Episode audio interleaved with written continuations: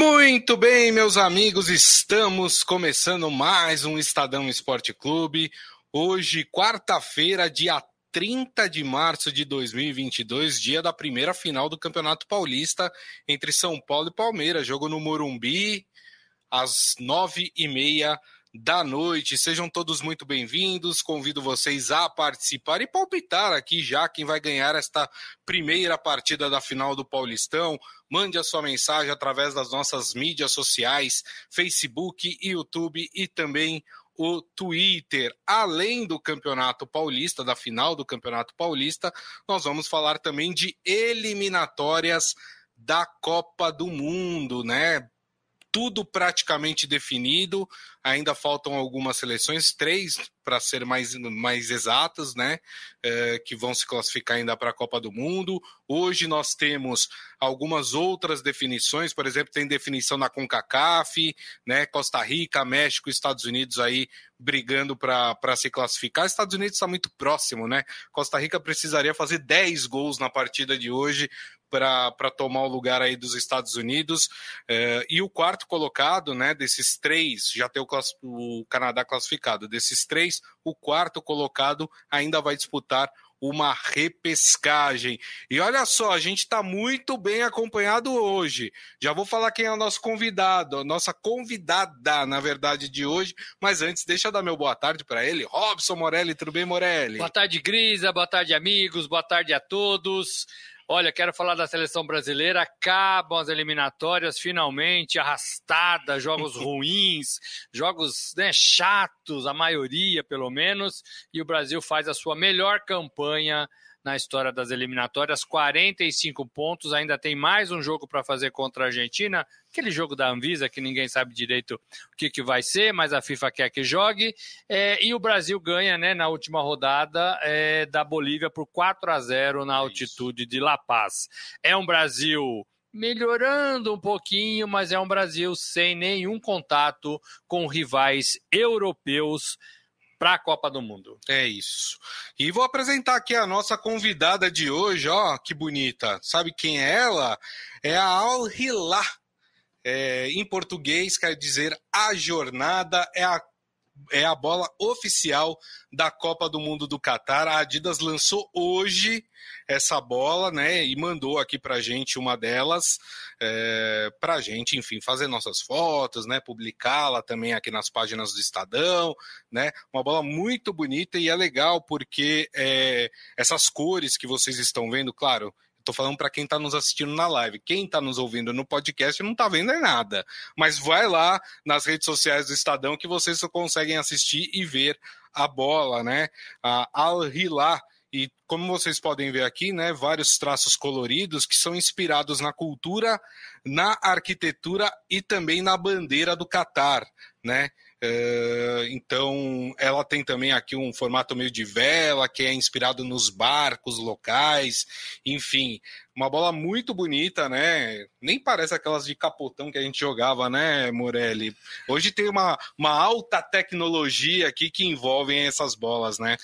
É, e assim, é duro o jogador que não consegue acertar passe com essa bola, com esse gramado aqui da mesa, né? Antigamente era muito mais difícil, inclusive no site do Estadão tem lá uma sequência de todas as bolas usadas nas Copas do Mundo e você vai ver que lá para trás, 1930, 34, é, a bola era bem ruim, bem diferente do que essa aqui que a gente está vendo. A bola oficial sempre é um motivo, né? um, um objeto de desejo das Copas do Mundo, uma boa lembrança também, né? A gente quer guardar. Eu faço coleção de bolas, eu tenho lá é, num pedaço de casa algumas bolas que eu ganhei, algumas que eu comprei, e são todas bonitas. É, e tem essa agora para comprar, né? Tenho que ir atrás e comprar.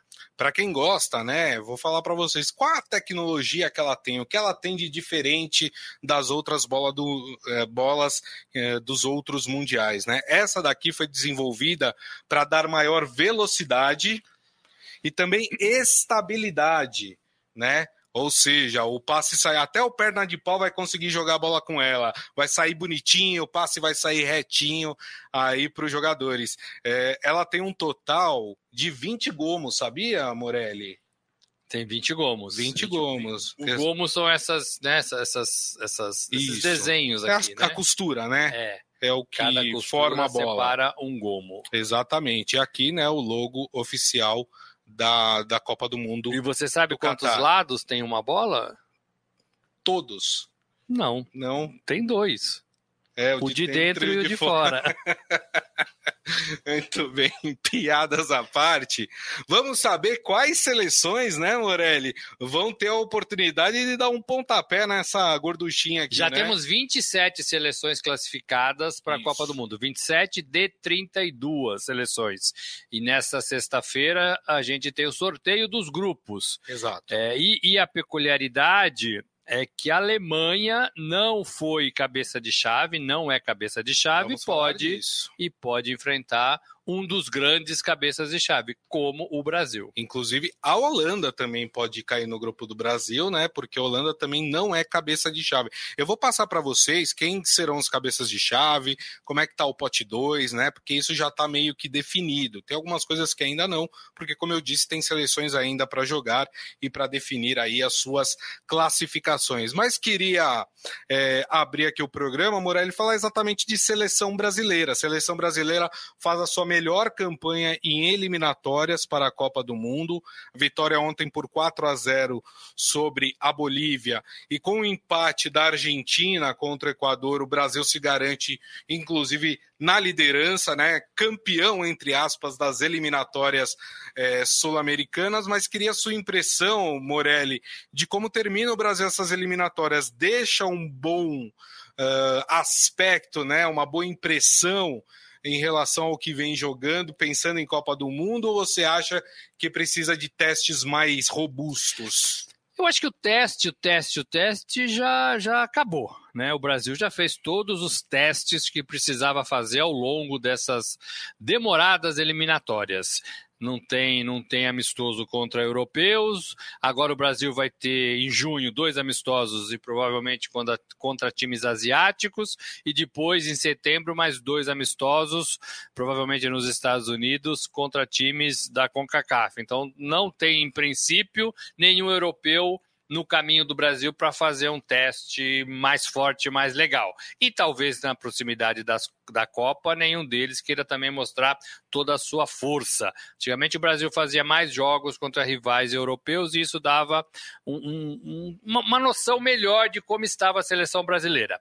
A seleção brasileira é sempre favorita a ganhar Copas do Mundo pelos cinco títulos que tem, pela história que construiu na competição, pelos grandes jogadores que já teve e alguns que ainda tem, é, e ela é sempre olhada com essa condição em todas as Copas do Mundo. Perfeito. Mesmo com eliminatórias ruins, mesmo com eliminatórias boas, como é, é o caso desta, né, desta edição, o Brasil não perdeu, né, o Brasil foi muito bem, mas, mas o futebol deu uma encolhida futebol do Brasil não é mais aquele de encher os olhos. Você não olha para a seleção brasileira e fala: esse time ganha de todo mundo, esse time ganha da maioria dos times da Copa. A gente não tem essa certeza. A gente tem a certeza hoje que é o que vem acontecendo nas competições de Copa do Mundo. O Brasil vai muito bem na primeira fase, o Brasil começa a enroscar nas quartas de final. E aí é quando bate o resultado ruim e volta para casa. É.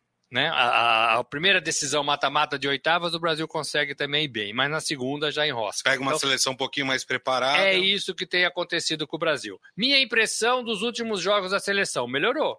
É. Melhorou. Melhorou com jogadores diferentes, melhor, melhorou com um esquema diferente, mais aberto, né? Com jogadores mais abertos. É, ontem acho que não foi um jogo para muito teste, foi um jogo em condições diversas, em, sem Neymar, sem Vinícius Júnior, sem Rafinha. Então acho que talvez é, seja um jogo mais para movimentar a moçada, né? Mas eu vejo que o Brasil melhorou. E isso é bom, porque talvez o Tite tenha acordado para o trabalho que ele vinha fazendo é, em relação ao trabalho que ele termina essas eliminatórias. Então, é, é justo, ele é o técnico da seleção, ele pode mudar o rumo para melhor tomara que ele continue nesse rumo para melhor. E tomara que ele não case com seus jogadores que não estão rendendo nada. Por que, que eu digo isso? Porque o Tite sempre falou isso, sempre foi muito fiel aos jogadores que ele sempre chamou. Gabriel Jesus, Firmino, tem mais alguns outros aí. Sim. Talvez ele tenha que fazer escolhas doídas para ele, mas que podem ajudar a seleção e trazer felicidade para o povo brasileiro. Ganhar uma Copa do Mundo é muito legal para todo mundo, inclusive para o brasileiro. É, e eu acho que nesses testes, eu acho que alguns nomes começam a ficar mais para trás e talvez não é, serão chamados para a Copa do Mundo. Você citou o Gabriel Jesus, talvez o Gabriel Jesus seja um que, que fique de fora. O Paquetá talvez seja outro que fique de fora, porque não tem rendido na seleção brasileira o que o Tite espera dele. Felipe Coutinho, que precisa se provar ainda é, com a camisa da seleção brasileira. Não sei, acho que eu vejo esses três nomes. Acho que o Richarlison é, é, garantiu sua vaga com essas duas. Eu falei últimas, que ele chama gol. É, né? Que com essas duas participações, essas duas últimas partidas, acho que o Richarlison conseguiu carimbar o seu passaporte é, para o Catar talvez aí as grandes dúvidas. A dúvida do ataque provavelmente deve ser sobre o Gabriel Jesus, né? E no meio de campo ali é onde é, é o, o lugar do campo que eu acho que tem mais dúvidas de quem vai. E talvez Felipe Coutinho e Paquetá fiquem aí pelo meio do caminho, Morelli. É, o problema é que assim, a gente está falando isso em final de março, começo de abril. Mas já não tem que preparar a seleção? Tem que preparar, mas a FIFA estendeu para mais para o meio do ano a lista. Existe a possibilidade de ter três nomes a mais na lista, de 23 para 26, vai ser decidido agora no Congresso da FIFA lá no Catar. É, e aí o Tite também tem que pensar que, olha, nós estamos encerrando uma temporada na Europa, em maio, vai ter um mês de descanso, vai começar outra temporada em junho, julho, e aí talvez o Tite tenha que apresentar a lista. Então ele vai ter que pensar um pouco em quem termina essa temporada legal, quem começa a próxima temporada legal, e aí tentar fazer ali um. um e, e tem ainda dois amistosos, mas aí são amistosos, eu não sei Sim. se dá para tirar muito disso. Mas ele vai ter que analisar tudo isso. É, é um mês de competição, Grisa. Você tem que ter os melhores jogadores. Se você pegar a Copa em novembro, se você jogar a Copa em novembro e depois pegar esses mesmos jogadores é, e jogar uma outra Copa em fevereiro, os resultados vão ser diferentes, porque o jogador muda, a fase do jogador muda, a confiança do jogador muda. Então ele tem que levar os melhores para aquele mês, novembro. E é assim que o Tite tem que pensar. Então, só lembrando, em classificados da América do Sul, Brasil, Argentina, Equador e Uruguai são os quatro classificados diretamente para a Copa do Mundo e o Peru garantiu a quinta colocação. O Peru agora espera é, o seu adversário, que sairá, é, que deverá ser ou Austrália ou Emirados Árabes Unidos. É, um desse, uma dessas duas seleções vai enfrentar o Peru aí para tentar essa vaga da repescagem. E aí, Morelli, Peru consegue a vaga sobre qualquer uma dessas duas equipes? Para mim, sim. Para mim, o Peru joga melhor. Para mim, o Peru vai é, tá melhorando a cada eliminatória. Tem um treinador, o Gareca, que a gente já falou aqui ontem, anteontem, que faz um trabalho longo, duradouro e com bons resultados. Sim. E para mim é melhor. Ah, o futebol da América do Sul do Peru é melhor do que qualquer um desses dois rivais. E eu confio no Peru para ser mais um representante sul-americano na Copa do Mundo. É isso. É, bom, e nós tivemos também na Europa ontem a confirmação de mais dois classificados.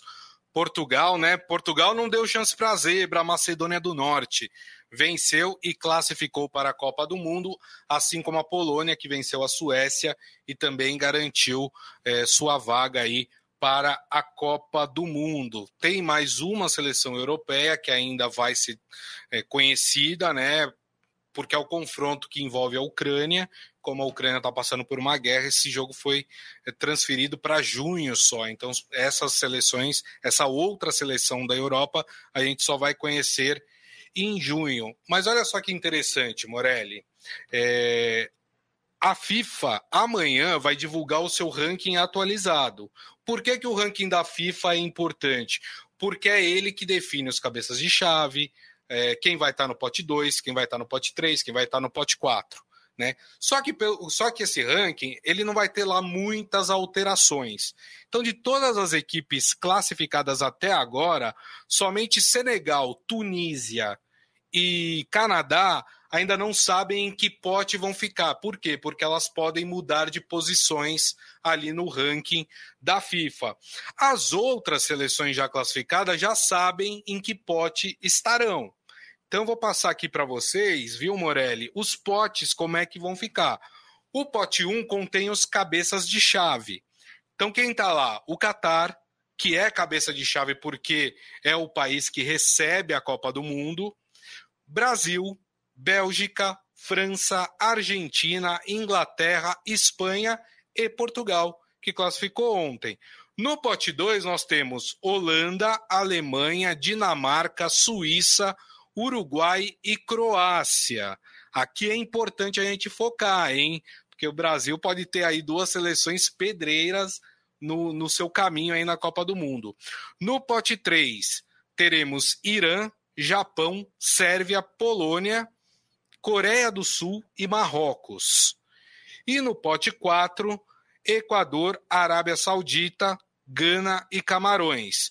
Senegal pode ficar ou no pote 3 ou no pote 2, e, a, e Tunísia e Canadá podem ficar ou no pote 3 ou no pote 4. Então ainda tem essa definição, fora as outras seleções que ainda vão decidir classificação hoje, como por exemplo México, Estados Unidos, né? Costa Rica, enfim, é, essas seleções entram o Peru, também. Né? O Peru lá na o frente. Peru lá na frente, na repescagem, tem a repescagem da, da CONCACAF também, enfim, temos algumas seleções ainda para serem definidas, mas o, o, o pote ele já está assim, já ganha uma cara. E aí o Brasil pode enfrentar Holanda ou Alemanha, Morelli. É duro, é dureza. Assim, o ranking da FIFA de março foi o ranking usado para definir esses potes. É, você vê que tem um pote fortíssimo, que é o primeiro, um segundo pote que tem seleções interessantíssimas, e aí depois cai um pouco de qualidade, né? É, vai cair muito mais quando tivermos, tivermos 48 países, seleções na Copa do Mundo. É, tem oito grupos e essas duas seleções que são dificílimas, tradicionais, uma pedra no sapato do, do Brasil sempre foram, né? Holanda e Alemanha. Elas podem cair. Existe a chance, né? São oito Isso. grupos, ela, ela pode cair em qualquer um desses oito. Exato. Né? Não é uma boa. Não. Não é uma boa. Né? Não é uma boa. E, e, tem um detalhe, né? São, faltam ainda cinco seleções para se classificarem para a Copa do Mundo. Duas vão ser conhecidas hoje, que são as seleções da CONCACAF. Provavelmente, pelo andar da carruagem, serão Estados Unidos e México. E aí a Costa Rica iria para a repescagem. Como é que fica essas três vagas que faltam, que vão faltar serem decididas? Então vamos lá. Vamos supor que não vou colocar Costa Rica porque pode ser Estados Unidos ou México indo para a repescagem também. O time da CONCACAF que for para a repescagem vai pegar a equipe que vai sair do confronto entre Nova Zelândia e Ilha Salomão. Fácil. CONCACAF é mais forte, sim, né? Sim, qualquer um deles. Isso. O Peru, como a gente disse, vai pegar o vencedor aí do confronto entre Austrália e Emirados Árabes. Ok? Tá. E o que falta lá da Europa é o país de Gales, que vai enfrentar ou Escócia ou Ucrânia. O jogo entre Ucrânia e Escócia, como eu falei, vai acontecer somente em junho. Aí, conhecendo quem é que pega o país de Gales, aí teremos a partida que vai definir quem vai dar esse mais um candidato da Europa que vai para a Copa do Mundo. Então, no sorteio de sexta-feira dos grupos, três adversários vão ficar desconhecidos, que, que são os da repescagem, esperando na metade Isso. do ano para ser para serem eles vão ser colocados nesses grupos, né? Isso. É, e aí e aí vai ter exatamente todos os times, todas as seleções que vão participar da Copa do Mundo do Catar. Lembrando que na primeira fase classificam dois, duas seleções. Isso. Então, se, se a Alemanha ou Holanda ou Holanda cai no grupo do Brasil, pode ser Brasil e Alemanha, Alemanha ou Brasil, por exemplo. Quando você é segundo do grupo, você enfrenta nas oitavas de final um adversário teoricamente mais forte do que você, porque é primeiro colocado contra segundo colocado. Exato. E aí você pode já ter dificuldades logo nas oitavas de final. O Brasil é do tamanho da Alemanha, o Brasil é do tamanho da Holanda no futebol, até, até pode ser até maior. Tem gente que até acha que é maior. Eu vou colocar no mesmo nível. Sim. É, então, assim, pode ser que, que, mesmo com a Alemanha ou Holanda no grupo, se acontecer, o Brasil se saia bem. Né? Se Perfeito. saia bem. Porque o, o Brasil visa, foca ser o primeiro do seu grupo sempre, para ter um caminho mais fácil na, nas, nas partidas eliminatórias, nas partidas de mata-mata. Então, esse é, é a dificuldade de você ter um, um grande, né, do seu tamanho, Sim. no seu grupo logo de cara. Verdade. O Adi Armando falando aqui que o, pa, o Paquetá para ele tá dentro, tem jogado sempre com o Tite. Eu acho que tá dentro também. É, e ele fala que tem uma geração de jogadores brasileiros que pode dar samba em duas ou três Copas do Mundo, se mantiver esse nível. Fala do Bruno Guimarães aqui, né? O Isaías também cita o Bruno Guimarães, que falou foi muito bem, Tite deveria testá-lo mais. O Bruno Guimarães é um dos que eu acho que vai acabar aí é, conquistando uma vaga com o Tite, porque ele foi muito bem realmente quando entrou. Ele né? é um volante moderno, é. moderno mesmo, ele sabe marcar e ele chega para a saída de bola, chega para a finalização, ele dá os passes para frente. Né? É, então ele é um, é, um, é um cara que pode ajudar e pode até ser preparado para a próxima Copa, né? depois do Catar. É, então é, é, um cara que já estava em alta e terminou bem. Depende, depende do que o Tite está pensando, depende da, da, da, da, do que o Tite vai, vai, vai levar em consideração, Sim. dos seus critérios. Né? A gente sabe que ele é muito de grupo. É. Ele vai tirar quem? Vai tirar o Fred? Vai tirar o Casemiro? Não vai. Sim. Né? Então tem que ver quem vai tirar o Fabinho? Não sei. Tem que ver quem que ele vai tirar. Vai tirar o Paquetá? Não sei para levar esses nomes que estão, neste momento, em melhores condições, ressaltando aos olhos, jogando melhor. O Moisés Espírito Santo está aqui com a gente também. Abraço para você. Abraço.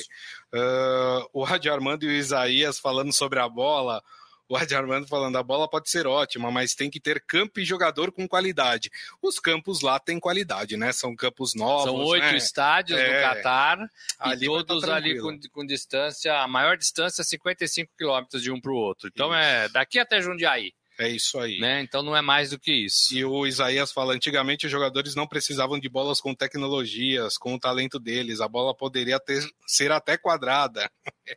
Mas é. sabe que é? Antigamente o futebol era mais lento também. É. Então, num futebol mais lento, mais pensado, mais canal 100, lembra do canal 100, né? Uhum. É, é, o jogo era mais, era mais lento, a, a, bola era dominada. Hoje a bola corre demais, os jogadores correm demais. E aí, meu amigo, sobra canelada, né? Sobra canelada para tudo quanto é lado. É difícil dominar essa bola aqui. É. E o Ivan Jorge Cury tá falando que o Verdão vai vencer hoje o São Paulo por 2 a 0. Vamos falar, vamos então falar. vamos falar dessa finalíssima do Campeonato Paulista. Hoje tem o pontapé inicial aí desses dois jogos eh, que vão definir o campeão paulista. O primeiro jogo acontece hoje no Morumbi, nove e meia da noite, a partida entre São Paulo e Palmeiras. Para quem quiser assistir e não estiver no estádio, vai passar em um monte de lugar, ó, YouTube, Record, HBO Max, Paulistão Play, enfim, vocês vão ter aí vários vários canais que vocês vão poder assistir aí esse primeiro jogo entre São Paulo e Palmeiras. Deixa eu pegar aqui as prováveis escalações de hoje e passo para o Morelli comentar sobre esse jogo. Vamos começar com o mandante de hoje. Vamos começar com o São Paulo. São Paulo que deve ir a campo com Jandrei no gol, Léo e Diego na zaga, pode ser que o Arboleda volte para jogar essa partida, né? Lembrando que o Arboleda estava eh, é, suspenso, né, da, da seleção do Equador, voltou antes, mas ainda há uma dúvida sobre a sua participação. Nas laterais, Rafinha e na outra ou Wellington ou Reinaldo. No meio de campo, São Paulo deve ir com Rodrigo Nestor, Pablo Maia, Igor Gomes e Alisson, e na frente, Caleri e Éder. Agora vamos para o visitante do jogo de hoje, o Palmeiras. O Palmeiras que deve ir a campo com o Everton. O Everton tá voltando da, do jogo da seleção, né? Ah, não, o Everton se machucou, né? Na, no treino, né? Então ainda é, uma é, dúvida machucou, é. se ele, isso, se ele vai jogar ou se vai o, o, Abel Ferreira vai manter o Marcelo Lomba. Na zaga, Murilo e Gustavo Gomes. É, nas laterais, Piquerez e Marcos Rocha. É, no meio de campo, Zé Rafael, Jailson ou Danilo e Rafael Veiga, e avançados ali pelas pontas, Gustavo Scarpa e Dudu, e no meio o Rony, este uh, o time do Palmeiras. Duas equipes com força máxima aí para poder uh, jogar essa primeira partida aí da final do Paulistão, Morelli duas equipes que chegam a essa decisão bem cotadas, com futebol atraente, com futebol ofensivo, com futebol bem jogado. É, melhor para o São Paulo, que cresceu demais de uma temporada para outra e durante, no, no, mesmo campeonato, né, no decorrer do Campeonato Paulista, e o Palmeiras, que teve no começo da temporada foco total para o Mundial de Clubes, teve algumas partidas é, com times mistos no, no, campeonato estadual, mas chega à final e agora vai também para ganhar a competição, vai com sua força máxima, vai com um treinador muito elogiado aí ao longo das últimas semanas. É, assim, tivesse que apontar um favorito, tivesse que apontar um favorito, pelo que vem fazendo, o Palmeiras até seria esse favorito. Tá né, dois anos juntos, um time que ganha mais campeonatos, um time mais entrosado, um técnico aí em estado de graça. Mas eu não sei se o torcedor do Palmeiras, ele olha esse Palmeiras com muita, muito favoritismo, sabe? Com muito favoritismo. Eu acho que ele tem que olhar o Palmeiras com chances de ser campeão, uhum. mas ele tem que reconhecer no São Paulo um adversário à altura deste Palmeiras. Um adversário que faz gols, um adversário que tem bons jogadores e alguns meninos, como o Palmeiras se valeu tempos atrás também, dos seus meninos da base. Um adversário com apetite, com vontade, com disposição e com bastante confiança. Coisa que o Palmeiras já viveu tempos atrás Sim. e que continua vivendo. E tem um treinador que sabe também fazer leitura do adversário, sabe montar equipes. É, então, o Palmeiras é, ele tem um jogo bom para fazer, bom para fazer. E a gente tem um jogo bom para assistir. Né? Acho que São Paulo no Morumbi com torcida do São Paulo vai ser mais forte, vai ter a confiança que vem tendo nas últimas partidas e pode até ter um resultado legal, legal. E o Palmeiras tem a chance de fazer a segunda partida em casa e não pode deixar é um resultado fechado, né? Fechado Sim. que eu digo, ah, não dá mais, né? Nessa primeira partida. Então, imagino que o Abel vai jogar estrategicamente como ele vem fazendo em, em disputas, em competições mata-mata. Lembremos do Flamengo, do Atlético Mineiro, o próximo jogo único contra o Chelsea. Ele, ele usa dessas estratégias para deixar o seu time vivo e para, se possível, conseguir decidir em casa, que é o que vai acontecer no domingo, o último jogo da decisão. Perfeito. Só lembrando que a final feita em duas partidas, hoje no Morumbi, no domingo, quatro da tarde, no Allianz Parque. A vantagem do Palmeiras, por ter a melhor campanha, é somente poder jogar a segunda partida em casa. Então, uh, vitória, uh, como é que vai funcionar? vai ser a partir do placar agregado. Por exemplo, o placar agregado das duas partidas deu 3 a 2 para o Palmeiras. Palmeiras é campeão. Deu 3 a 2 para o São Paulo. São Paulo é campeão. Deu 3 a 3 no placar agregado. Pênaltis, tá? É... Ah, deu 4 a 1 4 a 2 né? É de quem venceu. É de quem vencer no placar agregado vai ser o campeão é, paulista. Vamos fazer o seguinte, Morelli, vamos ouvir os dois comandantes dessa final aí que falaram é, sobre o jogo. Vamos começar. Ah, vamos começar com o mandante de hoje, né? Vamos começar com o Rogério Ceni. Fala, Rogério. Ih, acho que o Rogério não quer vir, hein? Ih, rapaz, acho que deu problema, hein? Ah, ele ah, deu, deu um probleminha aqui no, no nosso vídeo. Tudo bem, a gente fica para amanhã. Amanhã a gente coloca o Rogério falando sobre a partida. Colocamos também o Abel Ferreira, um compromisso é, que a gente tem aqui. Então vamos lá, Morelli, fala o nosso placar. Hein? Olha, eu, eu tô achando. Eu vou com você hoje. Eu tô achando que. Eu vou, eu vou no muro hoje. Eu tô achando ah, que vai dar um a um hoje. Morelli. Tô achando que vai dar um a um. Aí o pessoal fica me chamando de mureteira depois. Você fala um a um para todos os jogos. Okay. Eu muito difícil. Mas eu tô achando que vai ser um a um. Acho que o São Paulo tem essa, essa condição, vai jogar diante da sua torcida, mas eu acho que o Palmeiras vai jogar mais estratégico, sabe? Não vai se expor tanto, não vai ser. Acho que vai deixar tudo pro segundo jogo. Tudo pro segundo jogo. E tá. se for isso, Grisa, segundo jogo aberto, né? Aberto. Porque aí quem ganha leva. Aí vai ser um jogo de fogo contra fogo. É, rapaz, ó, o Adi Armando acho que dá Palmeiras 2 a 1 um.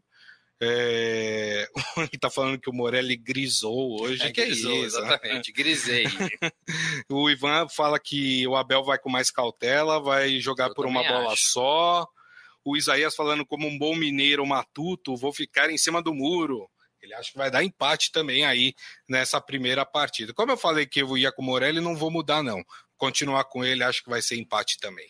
Sabe por quê, gente? Porque é, tem o segundo jogo e tanto o Rogério quanto o Abel, eles não vão querer se expor para não ter nenhuma chance no segundo jogo. Oh, 2 a 0 para o São Paulo, fica difícil para o Palmeiras. É. Mais que isso, nem, nem pensar, né? Porque aí é difícil tirar mesmo o campeonato é, da mão de quem fizer três gols, por exemplo. 2 a 0 para o Palmeiras, o São Paulo entra quase que derrotado na segunda partida. Por isso que eu acho que assim vai ter jogo, mas vai ser um jogo mais cautela, bola parada, muito muito utilizada, escanteio, falta. Eu acho que vai ser por aí o jogo. Não estou achando um jogo franco hoje, não. Perfeito.